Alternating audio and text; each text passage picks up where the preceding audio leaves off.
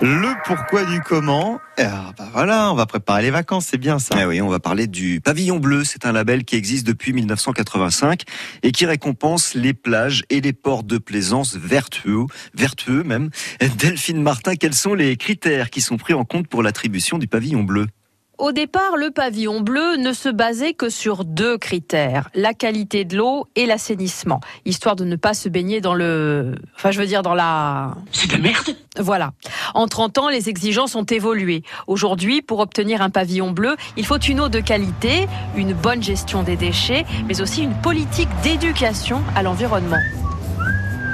Sur la plage abandonnée coquillages et crustacés. Pour les plages, l'eau de baignade doit être analysée au moins 5 fois par saison et doit être de qualité excellente à chaque fois. Excellent, excellent. Elle est bonne. Je suis heureux. Il doit aussi y avoir au moins un point d'eau potable sur la plage, des sanitaires, des poubelles avec le tri sélectif. Ce n'est pas tout. Il faut aussi mettre en place au moins cinq activités d'éducation à l'environnement par an. Ça peut être des expositions, des quiz, des concours photos, des balades commentées. L'idéal étant que ces activités changent chaque année pour que le public ne se lasse pas.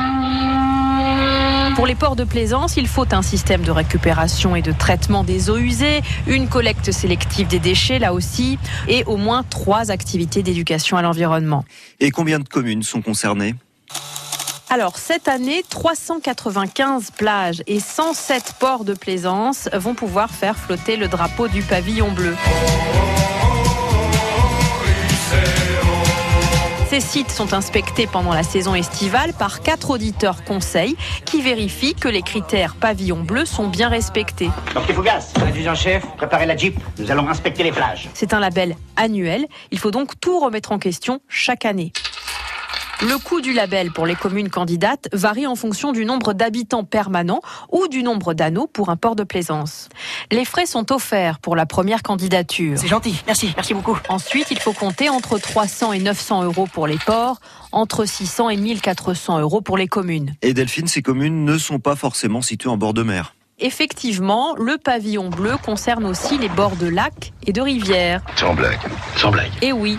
D'ailleurs, trois sites bourguignons ont reçu le pavillon bleu cette année. La plage de Montsauche-les-Sétons, dans la Nièvre, celle de l'étang Fouché à Arnay-le-Duc en Côte d'Or et le port de Decize dans la Nièvre.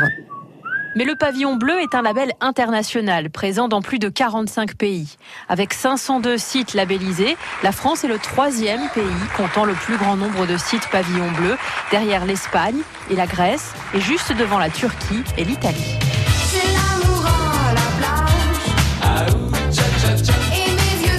Le pourquoi du comment c'est à retrouver sur euh, notre site internet.